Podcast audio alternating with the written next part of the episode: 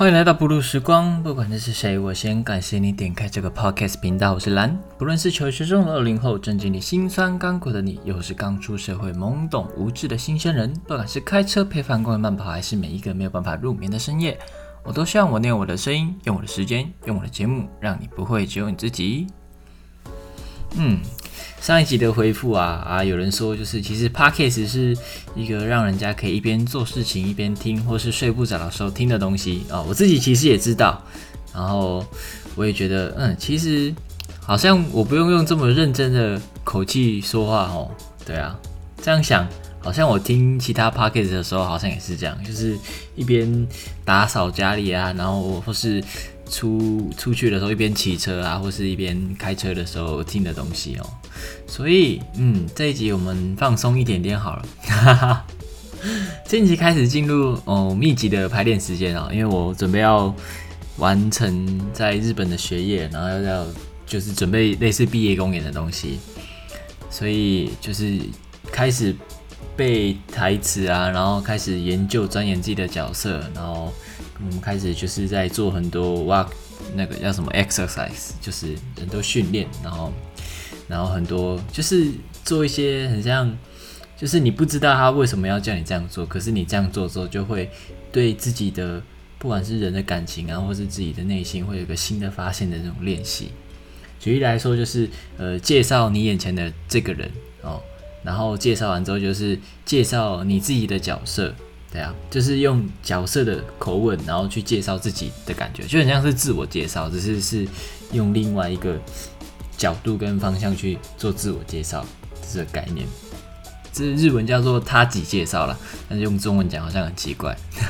总之就是做一些很酷的事情。哦，我记得想，我小时候好像有听过，就是云门舞集去排练的时候，会去河边搬石头，就是要去感受那个石头的重量。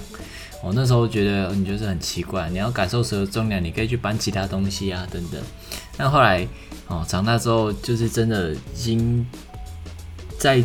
艺术这一块有转过圈圈之后，就发现哦，其实他们做那些事情是很前卫，就是他们走的很前面，很前面。你那时候不理解的事情，我现在已经知道我原来为什么要这么做。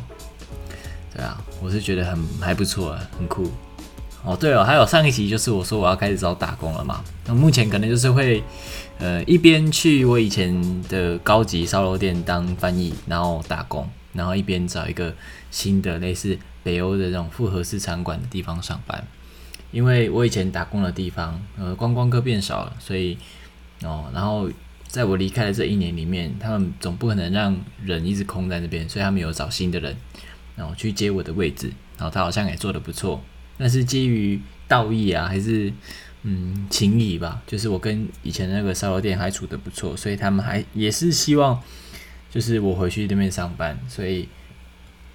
就是有在瞧。不过嗯，我不想让他们难做人，所以我就是一边诶一两边都做。然后如果真的没有办法呃让我去上班的话，就是那个班表排不排不出我的时间的话，哦，那我也觉得没有关系。目前是这样的感觉。本来的上班的地方，因为主厨退休了，所以本来的二厨变成现在的主厨哦。他是就是一个人在扛那个就是煮饭的那个内场，然后我们的内场是很像吧台，就很像是寿司店那样感觉。可是我们把把它变成烧肉店，但是就是现在剩他一个人在撑这样，所以。如果我去上班的话，我就可以帮忙他，就是做内场的工作，然后也可以同同时兼具外场。但是现在的小孩好像就没有办法，就是现在在那边做的小孩，所以我也是很犹豫啦，就是我到底要不要很坚持，就是要回去那边上班？因为我我觉得我可以在那边做的很快乐、很开心，然后也可以开始就是钻研一些我以前想要学，然后可是却没有学到的那种料理的方法跟技术啊，毕竟。他们还是铺肉的嘛，哦，跟我这种泛泛之辈比起来还是很厉害。而且我本来就把比较喜欢这个二厨，然后二厨也比较愿意教我东西。他现在终于如愿以偿变成大厨了，他还在那间店工作，哦，少说有三四年了吧。所以我是觉得还蛮开心的，就是很像天时地利人和的感觉。我想我回去应该可以学到超多东西的吧，从他那边。不知道为什么我开始留学之后就钻研哦，开始钻研我自己的料理技术。我本来就很喜欢做东西啊。我记得小时候，嗯，我那是应该是小二还是小三左右，对，因为我那时候同学应该是小二小三同班的，然后。嗯，小学第一次来我们家玩的女生，然后跟着我一起回家，超好笑的。我就是煎一个蛋给她吃，这样。然后那时候就是很很拙劣，就是那个蛋的形状很丑啊，什么之类的。然后味道就普通般般这样。但是我我从那时候从那件事情开始哦，我就知道哦，我小时候其实就很喜欢做东西吃。可是因为我们家的厨房它是没有设计过的，它就很像拼装物这样。就是这边买一个那个瓦斯炉，然后然后自己在外接瓦斯，所以它就很危险，然后很旧，它已经我几岁它就几岁这种感觉，然后都没有换过也没有更新，所以有时候弄一弄它会有很奇怪的声音，像是那个瓦斯好像挤在积在什么地方，然后就突然砰，所以我有时候做饭做做我就觉得很恐怖，怕怕的。然后那个瓦斯的那个就是那个厨房它其实不是很亮，所以。我有时候做饭，我要看那个肉现在变成什么颜色的时候，哦，已经用那个厨，就是要要很像自己拿手电筒去看，哦，原来肉长这样哦，现在变成这样了，对啊，所以我那时候就知道啊，其实我们家的厨房好像很恐怖，结合兽奇美拉的概念，但是我妈不在意，因为她不会煮饭，然后她对她也不是很喜欢下厨这种东西，她可能小时候就就是因为我阿妈很厉害，所以。就她没有她没有她发挥跟练习的空间，所以她自己对下厨这件事情是没有什么兴趣的。但我在日本就因为你知道要自己做饭比较便宜，然后再加上现在的厨房，嗯，会是一个会让我想要创作的地方，然后会让我想要自己做东西吃的地方，然后我又很喜欢，所以呢，我只要不太累，然后我就会天天做早中晚餐都自己做这样。如果再看我的 IG 啊，就可以发现，其实我常常在丢我自己做的东西上去。我不是想要，就是说，哦，今天晚上吃这个，然后我也，嗯，你要问我的出发点，我也我不知道，我是不知道其他人为什么要丢自己做的东西上去，或是吃什么东西就破 IG，我不知道那个是炫耀吗，还是什么？但是我的出发点可能比较像是，呃，我如果丢上去，它就是变成一个很像记录的东西，然后我可以存起来，然后我就可以看我这几年的厨艺到底进步了多少。我在做这一集的时候，然后我其实有回去看我的那个 IG，然后看我以前最早来日本的时候做的东西，然后跟现在做的东西比起来，我就发现，哎，其实我厨艺算是有进步的，哎，就是以前看可能就是哦，就是假丑霸那样，然后现在就看啊，会感觉是会让人家有食欲的哦，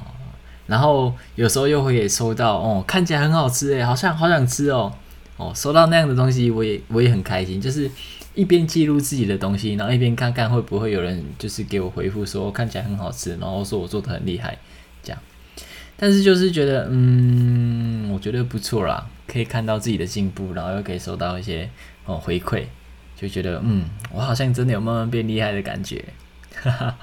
当然还是没有到可以开店的程度啦，就是没有到那个职人的那种程度，但是。对啊，我觉得很像，很像，很像，就是从小就很喜欢自己做东西吃。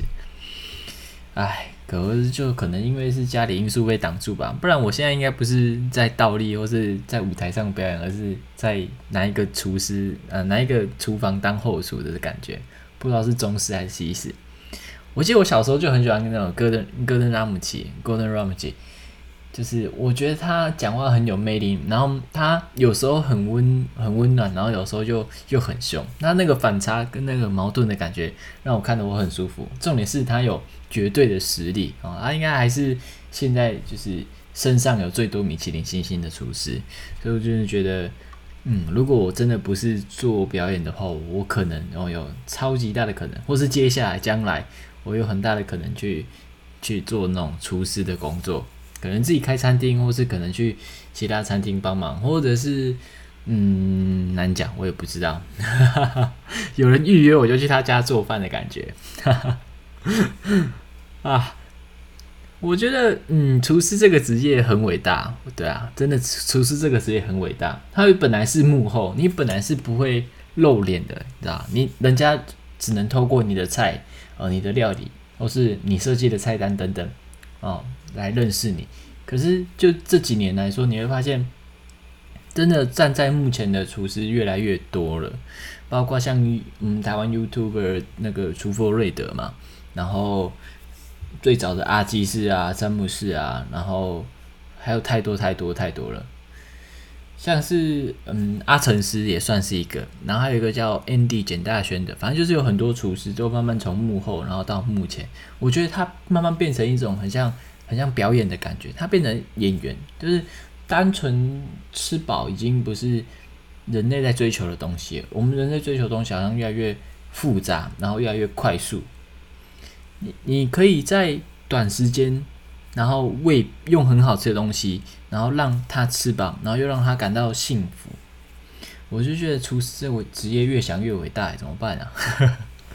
如果有一个人哦，我当然我身边朋友有些人对吃没有这么讲究了，但是如果有一个人他说哦，其实我觉得吃就吃饱就好，没差啊，我应该就嗯，该怎么讲呢？我好像没有这种朋友哎。你要说有一，然后口味啊，或是喜欢吃的菜跟风格，有些人喜欢香菜，有些人不喜欢香菜，那些都是都是因人而异，就是每个人都会有自己喜欢的口味，或是妈妈的味道。有些人在追求那种东西，但是如果你要说有一个人他对吃完全就没有什么讲究的话，我就会觉得，嗯，我可能很难跟那个人做朋友。也包括出家的，你知道和尚啊。他们对吃都其实是有讲究的，你看他们有些不能吃五星素嘛，然后有些就是他们会有一些规则会有一些东西在里面。他其实还是有，他其实还有在吃这边这方面去下一些功夫啊，或是在规范自己，包括像健身的东西哦，他们其实对吃都很讲究，所以我觉得。对啊，你要对吃没什么讲究，或是没什么概念，或是对吃东西这件事情就不是很有兴趣的话，我会觉得嗯，好，可以哦，嗯，就这样的感觉，我可能会很难跟他变成朋友。你这么努力上班赚钱工作，不就是为了要吃到更好吃的东西，然后提升自己的生活水准吗？对不对？你可能不是很喜欢吃啦，但是。我说的吃就是把东西放到嘴里面，然后吞下去的这个行为。所以你可能对吃没有什么讲究，但是你总要对喝有讲究吧？对不对？就是至少你要知道你喜欢什么东西，然后什么东西好吃，哪里有什么店，对啊。口味因人而异，可是我觉得找到自己的风格跟喜欢吃的东西，嗯，对啊，我觉得是一件每一个人哦，不管你要不要开餐厅，或是你要不要做事情，你。让你想要让自己变成一个有趣的人，哦，变成一个有文有不是不是有文化，是有有有厚度的人的话，我觉得这个可能是蛮重要的一件事情哦。我会我自己个人会觉得那是一件蛮需要去呃研究吗？可能需要去投入的事情。我蛮开心。我前阵子我的初恋结婚了，我上次回。呃，回台湾的时候有去找他的，有去找他吃饭。然后他现在跟他男朋友也是开一间餐酒馆，我觉得那间餐酒馆就很棒，就是很有自己的风格跟特色还有味道。然后那个餐酒馆外面是那个很像修车的地方，不是修车改车的地方，因为她男朋友好像很喜欢那个摩托车，所以他很喜欢改车，然后每天就在外面改车。然后就看到他可以，他也可以开一间店。然后，或是他现在那间店好像也做的还不错，有声有色。虽然有一些东西因为经验啊，或是观念等等的东西，可能前前期，然后包括最近疫情的关系，可能比较辛苦一点点。但是看到他在做的事情，我就觉得哇，他找我好几年了，那可能是我不知道三五年之后会想要做的事情。但是这边还是祝福他，希望他的店可以开得很棒。你要。知道我我那时候去那他们那间店点的东西是那个牛排意大利面哦，我在家也自己做过无数次牛排意大利面这个这个东西。那我在吃他们家牛排意大利面的时候，我就觉得哇，有感而发的是，就是同样的东西跟料理哦，然后你可以因为你自己的个性哦，然后把自己。手中的食材创造成自己想要变成很像自己风格的东西，我觉得就跟我们的身体一样哦，我们身体其实都长得一样啊，但是有些人就适合阳刚的动作，什么武术啊、宋江阵啊等等。哦，有些人就是比较适合那种柔和的东西，像水哦，什么现代芭蕾啊、摩丹啊那种东西。我明明都是学一样的东西哦，就是在以前剧校的时候，我跟同学都是学一样的东西，但是每一个人都可以把自己的身体哦，自己所握有的东西哦，变成自己属于自己的一个作品。哦，很艺术吧，就跟煮饭一样，煮饭也是这样。哦，每个人都拿，每个人都有牛排、意大利面，然后都有什么罗勒啊，什么橄榄油什么的。我们其实每个人家里面都有一个，都有一口，都有一口瓦斯炉哦，或是一个灶，随便。然后哦，也有一个锅子啊，也有锅铲啊，这是必备的。然后当然还有油。然后每每一个人他出去，然后去全年逛哦，都是同一间全年，可是。带回家的食材都不一样，就算带回家的食材一样哦，我们就到最后也可以把它变成哦，每一个人都不一样的料理，我会觉得很酷，很艺术。煮饭这件事情就好像是舞者会透过跳舞这个媒介哦，来传达自己想要表达的东西；厨师就是透过料理这件事情来传达自己的理念跟概念。所以可能就是因为这个相似度有这么多。这么这么这么这么大的相似，所以我会喜欢上煮饭，可能是因为这个原因。但是我不知道为什么从小他就喜欢煮饭，可能我对吃饭就很喜欢。对我来说，在日常生活中创作，对其中一种方式就是煮饭啊。我从来都不看食谱煮饭哦，就像是我从来都不看不看影片去去去去编去去编创。呃，如果今天想要做一个类似什么什么《西游记》风格的，我不会去把《西游记》整个什么新《西游记》、旧《西游记》啊，然后什么动画《西游记》啊，什么东西全部翻出来看，不会。我顶多就把那本小说看完，然后用自己的脑袋的想象跟理解，然后去变一个像《西游记》的东西。哦，我从来不看食谱做饭，就是什么盐巴什么。糖啊，多少克啊？什么时候丢什么东西？然后什么时候下什么？然后水温几度？什么东西等等的？哦，我不从来不去看。我觉得照着食谱做饭很无聊，就是你你只是把食谱里面的东西，然后就是变出来而已。我觉得如果我今天在一家餐厅做饭的话，我可能就是没办法嘛。我当下手，我就不得不照着这个厨师料理长的意思去做饭。哦，所以我就一定要看食谱，或是一定要记什么东西，什么东西几克，什么东西长怎样。但是，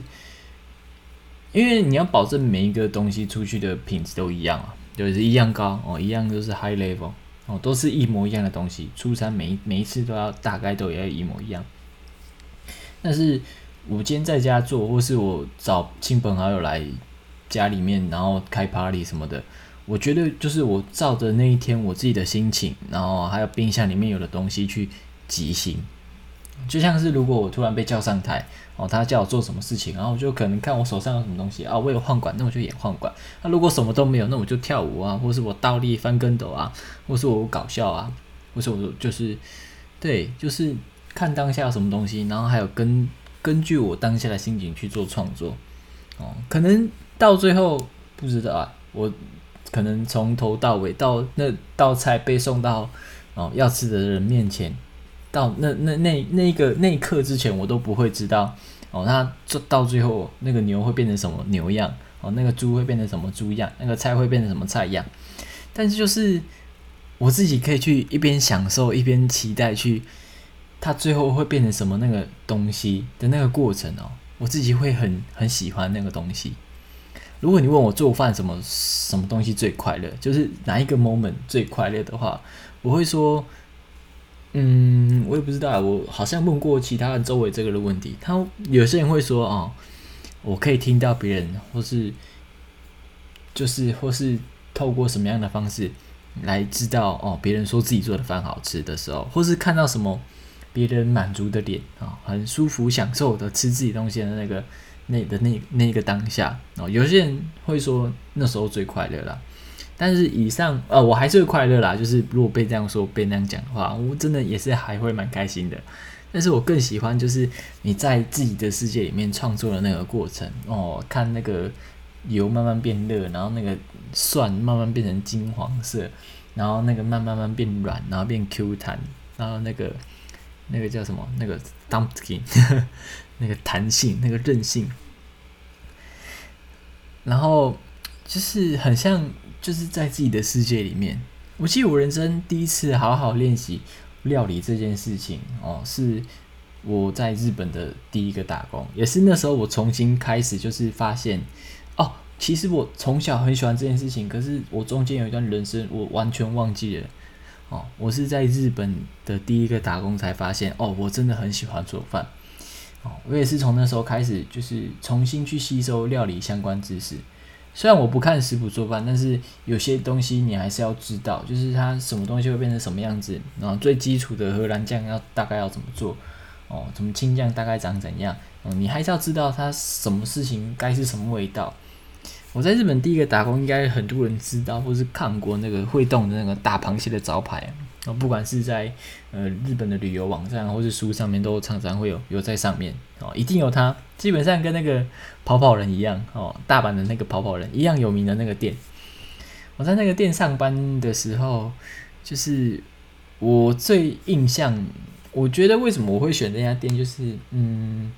为什么我印象中会选那家店啊？其实是因为我觉得它就是很代表日本，然后。你想到日本就想到它，然后它跟高级料理好像是画上等号。哇，它的招牌会动诶，等等啊，我就是觉得啊，那个店好像不错。虽然那间店就是其实待遇没有到说真的很棒哦，没有很好，然后跟我现在那个店比起来真的是天跟地。但是，嗯，那是我第一间打工的地方。然后我在那间店上班的时候，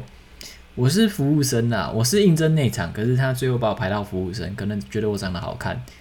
但是，嗯，我还是有在那间店，就是包括卷毛巾啊，啊，做稀饭啊，哦，做抹茶等等的一些东西啊，还是有让我，还是有让我去体验到或是学习到，哦，还有泡茶、卷毛巾的点火，对啊，我现在想起来，我其实整体来说，我在那间店真的是认识一些，认识很多新的料理，然后还有新的。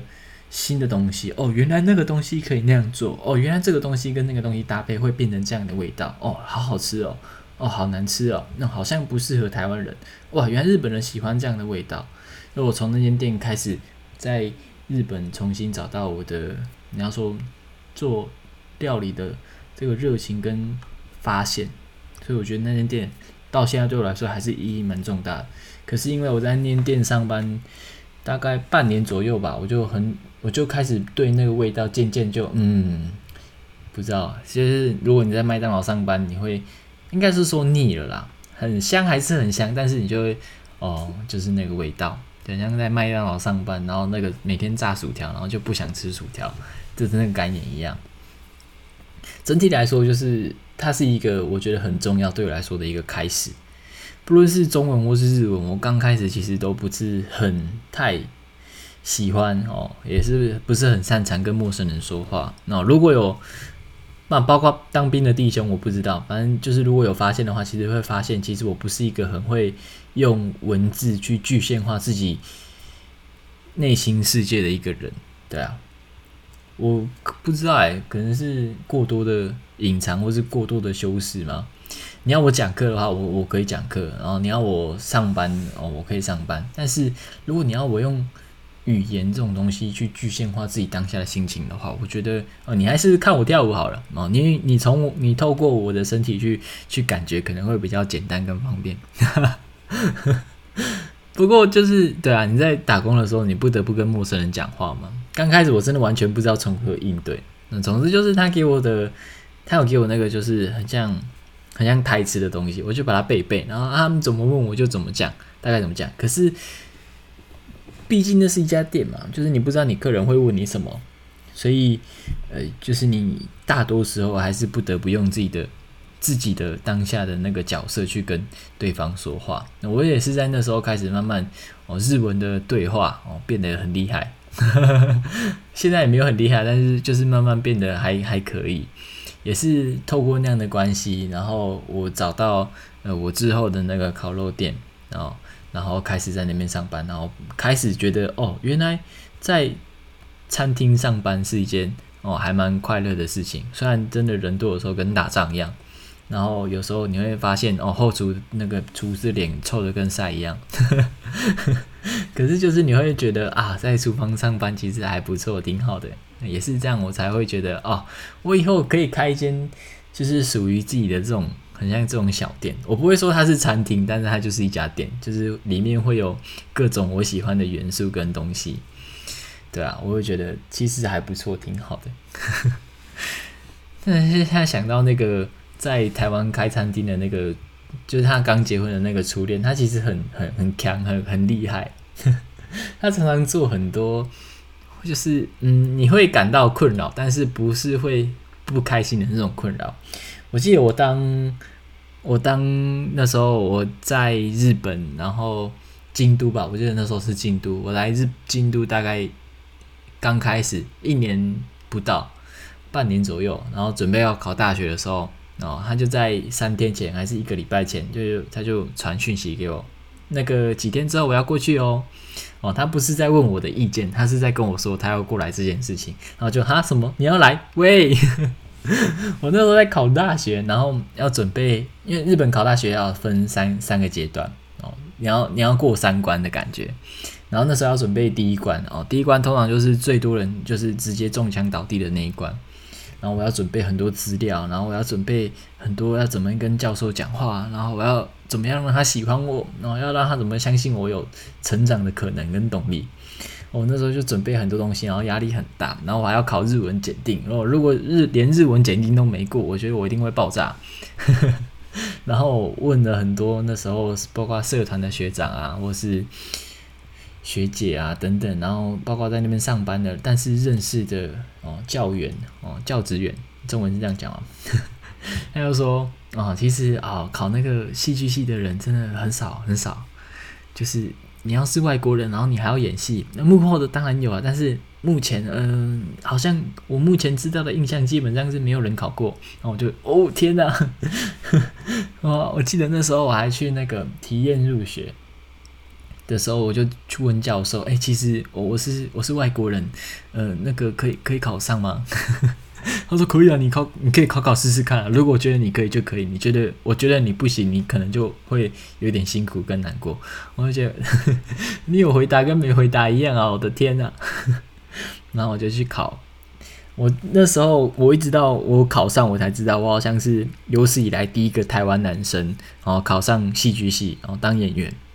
目前的，所以嗯，自己是蛮你要说骄傲的，蛮开心的。然后哇，舒服诶。不过就嗯，在考试的那时候，真的压力很大。我现在回去翻我那时候在呃考试前准备的，不知道是资料啊，或是我那时候随随便写一些心情的东西啊，那些文章啊等等，我都觉得哇，好神奇！我竟然可以撑过那时候，我真的好厉害啊！不过说回来，就是那时候他就这样 Q 过来，然后当然我好像因为要我要上课，我要准备资料，我要考试，然后我要练习社团，然后就没有什么，我就是真的没有没有时间可以陪他。然后他那时候原他本来说要来大概两个礼拜左右。哦，不过不过我记得他来大概三天然后四天，然后他就离家出走了。我真的没有时间陪他，我很抱歉。可是我觉得他就是很像呃西雅图天使一样啊，就是很像 Guardian Angel，就是突然出现的守护天使，就发现哦，我好像已经这个小孩已经要崩溃了，我赶快来拯救他，这种感觉就是很像上帝派来的天使。我真的那时候真的是天人交战。我在考试的那时候，大概是三三四月嘛，那时候大概是新学期的开始，所以我就可以看到那个 IG 或是 Facebook 上面，我以前的同学他们会分享，呃，他们在台湾过得多开心多快乐，然后去哪里吃去哪里玩。你要知道，一群男生或是不是不是一群男生，是一群人，然后他生活在同一个环境将近十年的时间，然后。又在大学那个很自由、很 free 的时候，又又在一起，然后大家已经没有那种高中时候被束缚的枷锁，都解放的时候，你就可以想去哪里玩就去哪里玩，然后想就是只要不犯法，基本上可以做很多很 crazy 的事情。我那时候看到他们在分享那些东西，我就觉得哦天哪，我好想要加入哦，好一定很开心，我好想跟他们一起玩呢。我的天哪，我到底在干嘛？我这么累干嘛？这是等价交换吗？我到最后可以换到什么东西呢？我的天哪，那种感觉，我那时候真的是每天都在跟自己吵架哦，一边读书，我的理性一边，我的理性在做该做的事情啊，但是我的感性一直都是。在那种像怨天尤人，就是已经边缘少年的感觉，但就是那时候西雅图天使就出现了，我的 Guardian Angel，他就这样拯救我哦，把我从那个很很很不舒服的地方拉出来。我是觉得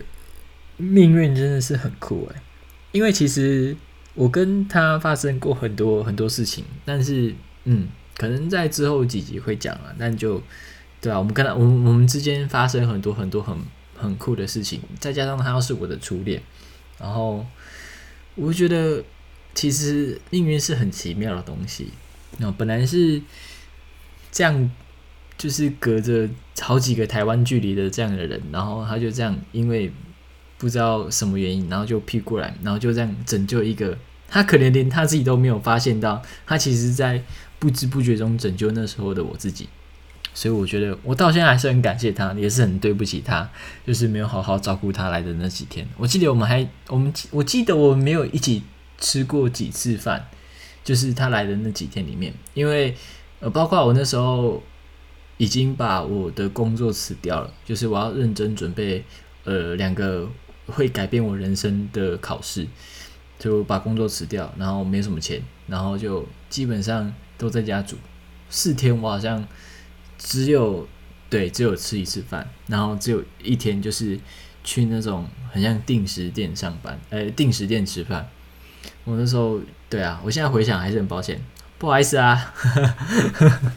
但是我很感谢他，我就觉得我的人生好像就在每一个不知不觉间要快要不行的时候，那个上天哦命运就会安排一个哦很重要的角色出来拯救我，很像英雄。所以我很感谢出现在我身边每一个，呃，好像大多数都是女孩，哦，男孩也有了，但就是很感谢，就是事实拯救我的每一个人，我真的都很感谢你们。到现在为止，我还是很对对那个我的初恋很抱歉，对啊，虽然我那时候我记得我是去机场接他，对啊，我那时候坐电车一个一个小时两个小时左右的车去去机场接他。然后，对我好像真的没有办法照顾到他。人家都买一张机票飞过来找你，然后你还不好好对他，这样想一想，我那时候真的是很糟糕。但是，对，嗯，我很抱歉，我好像都是在从他那边拿得到东西，没有，没，没，没有给予过什么实质上的东西。但是我还是很感谢他。如果没有他支持的话，我可能已经放弃考大学了吧。毕竟真的好辛苦哦。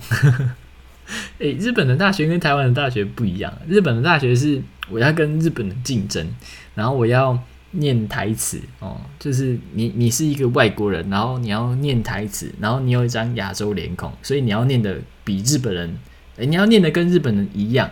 啊，还要念的比日本人更好，他才会收你进来读大学。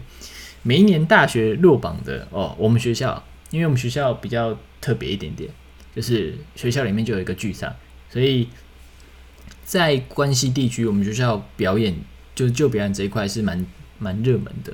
所以每年都刷掉很多人哦，更别提你是一个哦不知道从哪里跑过来的外国人啊！你要人家收你，重点是还没有先例，那一定要哦很卓越或是很很很能够让那个教授喜欢哦，他才会他才会收你嘛啊！我不是在说我自己很厉害，我只是觉得我运气还不错，然后也很好。哦，如果没有他帮我哦照顾我那几天的心情的话，没有让我跟自己跟自己再继续吵架下去的话，我觉得我应该会很难做到这件事情。所以呢，在节目的最后，我还是很谢谢他，可以在那时候就这样飘过来拯救我，然后还有祝福他新婚快乐。我的天哪，我的人生真的是。这样回忆过头了，就发现就是真的出现很多在事实在适当的 timing，然后在适当的时机，然后用适当的方式啊，有时候可能不是那么适当的方式啦，就是这样，很像神奇宝贝哦，遇到野生的神奇宝贝那样就就这样跳出来，然后它是稀有的哦，好像颜色不一样，然后它就这样可以帮助我继续往前推进，我往前走，所以，感谢上帝，感谢出现在我身边每一个温柔的人，我也希望你们都可以像对我这样温柔哦。对待你自己哦，学习把温柔留留一留一份温柔给自己。嗯，这里是不露时光，我是蓝，感谢你们，我们下一期见，拜拜。